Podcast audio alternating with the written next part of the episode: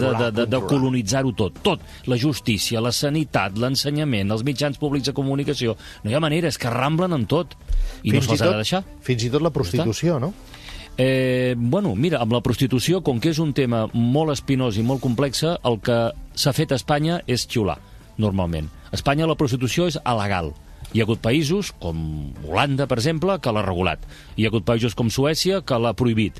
Els resultats d'una i altra experiència, els podem comentar, són discutibles, però aquí no s'ha fet res. Home, és veritat que ara la prostitució està penalitzada eh, si es practica en una zona escolar o, o posa en perill la seguretat del trànsit, en fi, una situació...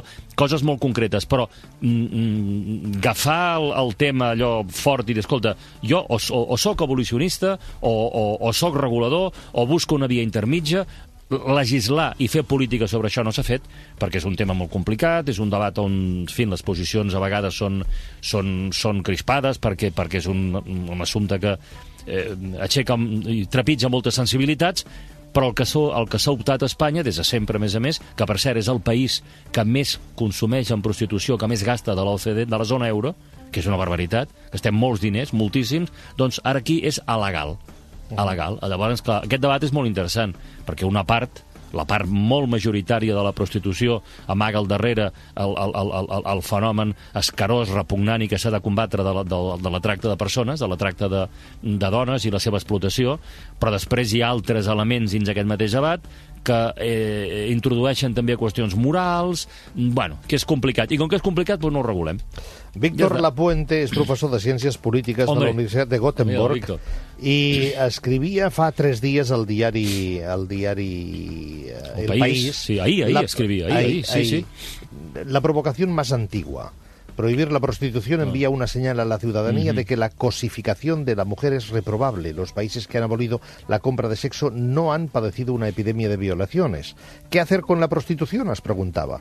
Es la discusión más antigua del mundo y la que más nítidamente revela nuestro carácter nacional de perros ladradores. Fuera del Congreso llevamos años de vociferantes argumentos a favor de la legalización o de la criminalización, pero desde el poder continúa la cobarde inacción legislativa. Así, la prostitución permanece en España en un vergonzante limbo jurídico. Profesor Lapuente, buenos días. Hola, bon dia, Josep. Bon Bon, dia. dia, Carles. Com Hola, anem? Víctor, Com bon dia, això? què tal? Molt bé. Uh, us està escoltant també Sabrina Sánchez, secretària d'organització del Sindicat de Prostitutes Otras. Buenas, buenos días. Pero, Hola. Sabrina, ¿Cómo buenos pero días. Sindicato de trabajadoras sexuales, no solamente prostitutas. Feta la matització, aquí queda. Gràcies, Sabrina, per acompanyar-nos. Uh, professor Lapuente, com, com ens enfrontem Primer, hi ha voluntat política d'enfrontar-se a, aquest, a aquest problema i quan dic voluntat política vull dir voluntat legislativa. Doncs de moment no, la, la història d'Espanya és una història feta sobre moltes paraules, molta gent amb arguments molt forts, potser seguim el model suec, diuen uns, uns altres diuen no, seguim el model holandès i regularitzem la prostitució, però a l'hora de la veritat cap polític s'ha s'ha- ha tingut el valor eh, de- d'enfrontar-se als interessos creats i de, i de tratar de legislar perquè si continuem en aquest limbo jurídic en què els, en el que els trobem, doncs el que veiem és que Espanya és un país on hi ha una tracta de blanques, una tracta de, de dones molt alt derivada d'explotació sexual dins de la, dins de la prostitució, per la qual sembla que hauríem de, de optar per un model o, o per l'altre. Usted escribía al país, la permisividad hacia la compra de sexo hace que nos levantemos con noticias sobre mujeres secuestradas. Sí, això és el que, això és el que tenim a Espanya un dia sí i un dia, i un, i un dia també. I això és el que, el que han evitat països on es va criminalitzar la prostitució, que és evidentment una política difícil, una, una, una aposta valenta, però evidentment que hi ha molts interessos afectats, com a, com a Suècia, el, que es va fer per tractar de, de reduir doncs, aquesta explotació sexual és criminalitzar el, el client, no la prostituta, però sí criminalitzar el client i d'aquesta manera el que han aconseguit aquests països, primer Suècia, després Noruega i ara altres països estan intentant imitar el mateix, és reduir el nombre de dones que són traficades de manera il·legal, que són violades, que són maltractades eh, i que són explotades sexualment eh, al país. I és, evidentment, una política difícil, és una política conflictiva, però jo crec que és la política que, amb les dades a la mà, almenys les que tenen, uh -huh. tenen els investigadors, investigadors que investiguen, fan recerca sobre la tracta de, de, de dones són les que redueixen a aquest Mhm. tràfic infame del segle, aquesta nova esclavitud del segle XXI. Per tant, vostè, doncs, eh, professor, està en contra del que demana el sindicat que representa la Sabrina, no?, que es legalitzi.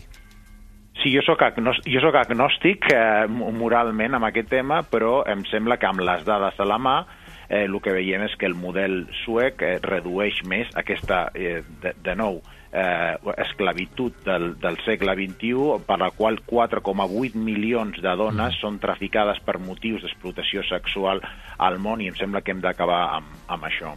La Sabrina sap que demà l'Audiència Nacional ha de revisar les demandes contra aquesta agrupació que es va inscriure al Ministeri de Treball, però que el govern espanyol va dir després que aquella inscripció va ser, Sabrina, per error. Eh, según ellos por error, pero nosotros cumplíamos con toda la, la legalidad vigente. Eh, seguimos la ley orgánica de libertad sindical, la constitución española. Eh, de hecho, en el momento de inscribir el sindicato hubo que hacer algunas enmiendas a lo- algunos datos. El mismo ministerio nos, nos dijo, tenéis que hacer algunas enmiendas a- a- a a ciertos datos que faltaban, que había que corregir, se corrigieron en plazo, en forma, se, se cumplieron, se cumplió todo lo que dicta la, la- la ley orgánica de libertad sindical y, y fue aceptado tal cual. De hecho, la Constitución española, eh, en el artículo 4, dice que, que, que una- eh, los ciudadanos españoles se pueden asociar, se pueden sindicalizar sin autorización previa, que es una de las grandes libertades de- de- del sindicalismo y de los trabajadores. Entonces, eh, el hecho de que se haya- hayan dicho que se les metió un gol por la escuadra por un error, pues es más bien para cubrir las apariencias y, y- y seguramente para, para capear un poquito las presiones que han estado recibiendo, pero ¿Presiones por parte de quién? por bueno por presiones de por parte de sus sectores feministas abolicionistas no que están ligados al, al Partido Socialista básicamente. Eh, pero legalmente eh, hemos cumplido con todo. No no, no no nos hemos saltado la legalidad. por- ¿Por qué, eh, más allá de para salir del atolladero, de esa situación de limbo que comentábamos antes, ¿por qué cree usted que debería ser legal la prostitución en este país? es que la prostitución no es ilegal Por eso, digo, Cuando- para cuando- salir del limbo sí, en el lo- que se está, esa alegalidad de la que hablaba Carlas, En- ¿no? ¿Por qué cree usted que debería ser legal? tendría que estar Y, y no y no contemplar esas posiciones contrarias a las que usted defiende del abolicionismo. Eh, por- para aclarar primero lo que en, derecho y también en, en el deporte y todo todo lo que lo que lo que no lo prohíbe el reglamento está permitido en este caso todo lo que no, no, no está prohibido está permitido Eh, el trabajo sexual la prostitución eh, no es ilegal lo que es lo que es ilegal es en todo caso es el, el proxenetismo con coacción, eh, artículo 187 del Código Penal. Eh, lo que tendría que hacer, lo que no está en este país es, es regulada. Eh, porque los, lo- los clubes, los pisos y todo funcionan con, con licencias municipales, son licencias otorgadas por los gobiernos autonómicos, municipales eh, y de diferentes niveles. Lo que, lo que pasa es que no está regularizado para que los empresarios cumplan con las obligaciones de las trabajadoras que tienen a su cargo. Eh, Y tenemos si el- esto fuera así, ¿cree usted que se evitaría la explotación La de la que hablábamos antes? La explotación existe siempre, lo, existe en todos los trabajos. Este es un sistema, es un sistema capitalista que nos explota a todo el mundo, pero cuando menos podríamos reducir un poquito más los daños, podríamos reducir la explotación y tendríamos herramientas legales como es este sindicato, como han sido los sindicatos históricamente, para poder, para poder eh, pa- eh, pelear contra los abusos y y las em, eh, to- todas esta- todos estos abusos que se suelen dar por parte de las patronales en general, ¿no? Entonces lo han hecho así históricamente todos los sindicatos, todos los gremios y no vemos por qué podría tendría que ser diferente en el caso de nosotras las trabajadoras sexuales. Carles?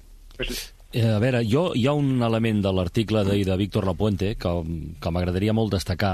Ell fa tot un procés, ell exposa davant dels lectors, davant del públic, tot el seu procés intel·lectual per arribar a la conclusió de que s'estima més eh, la proposta abolicionista perquè després de veure els estudis, les dades, per tant no parla d'impressions ni de criteris morals, sinó que eh, es, es fonamenta en xifres, arriba a la conclusió de que això seria el millor per evitar el que tots volem evitar, que és l'explotació de les dones. Vale? D'acord. Però enmig del seu article insisteix més d'una vegada en que en aquest debat s'ha de fugir de dogmatismes. El feminisme no té una sola veu.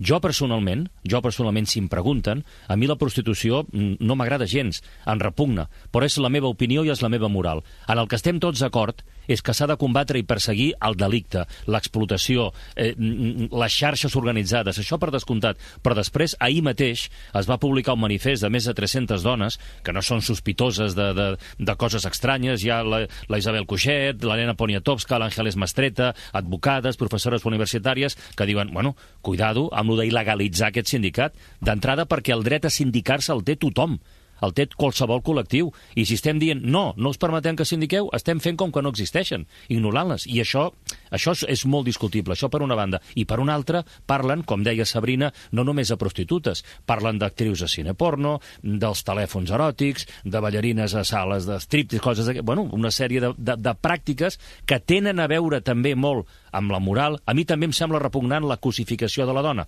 com diu el Víctor en el seu article. Però és la meva moral és la meva moral i jo no pretenc imposar-la a ningú més. Per això entenc que és un debat molt complex i que la, la, mm, la crida que fa el Víctor Lapuente, el professor, a que intentem parlar, veure efectes benèfics en l'argument del contrari, crec que és molt interessant també en això, com en altres coses, per Víctor? cert. Sí, estic, eh, estic d'acord amb, el que, amb el que diu el Carles. Hem de fugir de eh, perspectives ideològiques molt tancades perquè els és, és possible, és possible això? Sí que és, és difícil, és difícil. El que veiem és que als diferents països doncs, els moviments feministes, doncs, el feminisme més, eh, eh, un cert feminisme radical als països nòrdics doncs, va, va, va ser eh, capdavanter a la lluita per l'abolicionisme, però mm, altre, altres països com a Holanda, Alemanya, les uh mhm. -huh. veus liberals dins del feminisme feminisme el que han fet és, a, a, és a, abogar per lo que diu la Sabrina ara, no? regularitzem, establim un sindicat, legalitzem la, la prostitució, per la qual hauríem, diguem-ne, que canvia molt la perspectiva mm. d'un mm. lloc a l'altre, les veus mm. eh, femenines d'un lloc a l'altre. De fet, a les enquestes, i això està fet a una tesi doctoral que he dirigit, eh, feta per la Sofia Johnson, aquí a, a la Universitat de Göteborg, el que, el que es veu és que les, les eh, les persones amb les, mm, que creuen més a la igualtat de gènere en, mentre a Suècia eh, estan en contra de la compra del sexe per mm. diners, als països com a Holanda o Alemanya aquesta gent està a favor de la compra del sexe, per la qual ja eh, jo no, no seria, diguem-ne, des del punt de vista ideològic hem de ser oberts i el que hem de fer és veure les dades. Jo arribo a la conclusió a la que arribo després de veure les dades, crec que criminalitzar la prostitució, insisteixo, redueix l'explotació mm, sexual, però el que veig que és la pitjor situació és la que tenim ara, que no tenim regularització, que no tenim sindicats eh, eh, perquè protegeixin els drets de les, de les treballadores de sexe o de les, o de les però... prostitutes, i estem en una situació de legalitat on eh, l'explotació sexual encara és molt més, eh, molt més probable, no? Però fixa't, Víctor, fixa't, Carlos, eh, Sabrina, també que que està en el llim, que no hi ha una regulació, mm. d'això se'n parla cada dos per tres. Aquest és un mm. tema guadiana, apareix i desapareix cada dos per tres, de manera molt especial quan eh, arriben notícies tristes, dramàtiques, lamentables, d'explotació, d'esclavatge, d'obligació de la cosificació de la dona eh, per, per treure-li un rendiment, per, perquè hi ha especuladors que ho fan també amb els cossos de les dones que tenen, insisteixo, mm. esclavitzades, però després arriba el moment en què sortir del, el, sortir del heiser, de la polèmica, en el moment que toca, torna a desaparèixer, ningú fa res, torna a aparèixer, tothom torna a estripar-se els vestits a favor, en contra, la moral pesa per damunt de totes les circumstàncies i estem on som el 2018. Jo, que mm. fa uns quants anys que em dedico a això de la informació, ja no recordo quan vaig començar a parlar i a debatre, suposo que al principi de la transició democràtica, pràcticament, sobre aquesta qüestió, Sabrina. La qüestió és que també se habla de, de solamente de trata en, en la qüestió sexual i no se habla del resto de, de industrias que se benefician de la trata. La ONU, que no es ninguna sospechosa de ser mm. ningún lobby proxeneta ni nada, como suelen decir, eh, eh, en su estudio sobre, sobre eh, tráfico humano y sobre trata, eh, eh, dice que el 14% de, de, las, de las personas en trata son para el comercio sexual. El resto, el 14% es un montón también, pero no es el 80% ese que dicen, que no sé de dónde sacan las cifras, que nunca, nunca han podido verificar la fuente. Eh, nunca se habla ni de la explotación ni de la trata en, en el sector textil, en el sector eh, de la agricultura, que tuvimos a las temporeras de Huelva, que de no ser por los periodistas alemanes, sí, sí, no, nadie se hubiera enterado. Eh, estuvieron aquí en el encierro migrante una, una temporera de Huelva, bueno, varias, pero una, una, una dio su testimonio. Empleadas del hogar. Empleadas del hogar que están de internas, que muchas veces también mm. se les quita el pasaporte, se les retira, no se les deja salir. Y eso también, también es trata, también son situaciones de trata. Eh, no solamente es para explotación sexual. Y de eso parece que no le importa a nadie a nadie se le ocurre a nadie se le ocurre decir vamos a multar a la gente que consume fresa porque entonces nos multarían a todos porque todos consumimos fresa y parece que lo que les escandaliza es solamente la cuestión del sexo y no se preocupan en realidad cuáles son los motivos de la trata porque nadie está nadie está cuestionando una ley de extranjería que no permite que la, gente podamos migrar eh, libremente hacia aquí hacia Europa desde nuestros, nuestros países. Yo digo nuestros países yo soy mexicana entonces yo también soy migrante soy una mujer transexual. Eh, o sea, a mí no me, no me van a contar de cifras de Suecia porque también he estado trabajando en muchos sitios de Europa en unas semanas me voy a trabajar a Bélgica y eso de que es el país que en España donde más se, eh, se, gasta en prostitución lo pondría un poquito en duda porque yo he trabajado en muchísimos otros países y, y, la cuestión no es, no es tan así. el señor Víctor Lapuente se eh, saca cifras y tal, pero bueno, yo saco las, las vivencias de 12 años ejerciendo trabajo sexual en, en España, en Italia, en, en Bélgica, en Francia en muchos países eh, con compañeras eh, sola en pisos y, me doy cuenta que la, realidad es, es, totalmente diferente. De hecho, el modelo abolicionista que se impuso, por ejemplo, hay un estudio de Amnistía Internacional que sobre Noruega que se llama el precio de aplastar el mercado eh, del mercado, the price of crushing the market eh, eh, narra todas las consecuencias terribles que ha tenido, sobre todo para las mujeres migrantes en Noruega. Y en Alemania eh, también, Sabrina. En, Alemania, pero, pero, nosotros no. pero, pero la, hay menos, simplemente en Noruega hay menos. hay menos que en Alemania y que en Holanda. No, es, no es verdad, no es verdad. Y además eh, es un, también un debate tramposo que nosotras queramos copiar el, el, modelo alemán. El modelo alemán es que no nos gusta tampoco a las trabajadoras sexuales. El modelo alemán se hizo, se hizo solamente pensando el legislador en cuestiones de sanidad pública pública y en recaudación de impuestos. No se tomó nunca en cuenta la voz de las trabajadoras. ¿Por qué nunca nadie, hablando de, países europeos, nadie habla, de, por ejemplo, del modelo suizo?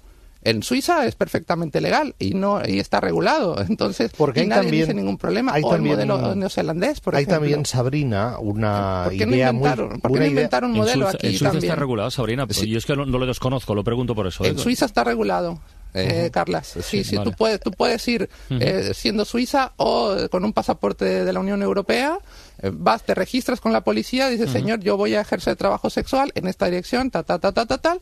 Ellos te toman los datos y dicen, bueno, muy bien, en, en unos días usted, bueno, usted tendrá que pagar sus impuestos, lo que sea, y está totalmente regulado y no hay ningún drama.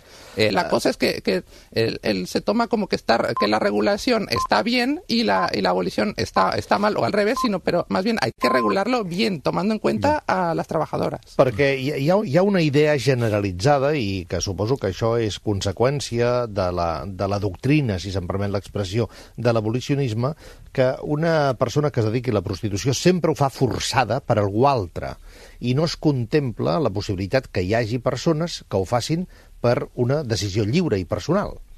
Bueno, pues la misma vieja dicotomía blanco-negro, eh, bueno-malo y demás. O sea, no, no hay una, hay una serie de matices de grises que, que en el trabajo sexual es tan heterogéneo. No se toman en cuenta, por ejemplo, siempre cuando se habla, bueno, las mujeres explotadas, no se habla en, de, de, las personas, de las mujeres trans, por ejemplo, de, de, los hombres gay, de la gente queer, de gente que no se puede acomodar en un, en una, en un trabajo, en, un, en un mercado de trabajo formal, sino que tiene que buscar otras alternativas nosotras las migrantes, etcétera. O sea, eh, se simplifica mucho el, el, debate entre, entre bueno y malo, blanco y negro, y no se matiza. Y esto es muy heterogéneo y hay que matizarlo. Para acabar, Víctor. Sí, no, eh, que criminalitzar la prostitució té costos. Té costos, òbviament, per la gent que ho exerceix lliure, lliurement, però jo penso que val la pena per les milers i milers mm. de dones que pateixen explotació mm. sexual i són, i són tractades. El mal menor. I és veritat que no. l'explotació... Exactament, és el mal menor. No, no, és el mal menor, no, és el mal menor, no es el mal menor, Víctor, perdóname, perdóname que te interrumpa, perdóname que te interrumpa, pero... El, déjale acabar, déjale acabar. Este, es que este agosto pasado tuvimos una compañera trans peruana asesinada en el Bois de Boulogne precisamente por la política abolicionista del gobierno francés, que se están teniendo que ir las compañeras a la parte más oscura del Bois de Boulogne, si ustedes han estado en Sí, París sí. saben lo que es, eh, que, que, por ejemplo las compañeras que son más antiguas dicen, nosotras nunca nos hubiéramos ido a esa parte tan oscura eh, porque es peligroso y es lo que están obligando a hacer. Para acabar, Yo estoy de Víctor. acuerdo, Víctor, acaba. sí, Y para hay acabar, muertas, y, y en este, sea. y, en este, y en este sentido sí que voy a- voy a estar de acuerdo con Sabrina. Es decir, la política tiene que ajustarse a las capacidades que tenga el Estado. Si un Estado no es capaz de abolir de manera efectiva y pone a unas prostitutas en una situación de peligro, como está ocurriendo en Francia, no es una buena política. Hay que adaptarse siempre a las características del país. Dicho esto, en España lo que no podemos hacer es mantenernos en este, en este limbo jurídico porque lo que hacemos es per- perder todos, empezando las mujeres que sufren esta lacra. Moltes gràcies, Víctor Lapuente, en directe des de Göteborg. Molta sort. Bon dia i bona hora, Víctor. Gràcies, gràcies a vosaltres, bon dia. Gràcies, Carles. Fins la setmana entrant. Bon dia Adéu, bona hora. adéu, Sabrina, Víctor. Adéu, gràcies Sabrina. també. Muchas gracias, Adiós, Josep. adiós. Hasta luego, Carla. Demà l'Audiència Nacional estudiarà dues demandes contra el sindicat de prostitutes Otres. Perquè, com ja hem comentat ara mateix, eh, es va inscriure al Ministeri de Treball, però el govern espanyol va dir després que havia estat per error.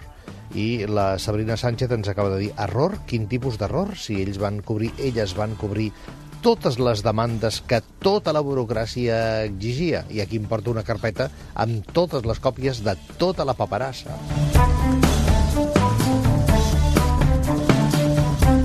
La polèmica continua servida com en tantes y tantas altres ocasions. Y es que al final, ¿sabes qué, qué frase me viene ahora a la cabeza, Sabrina?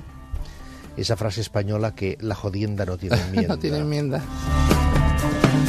11 y 33. Hola, audiència.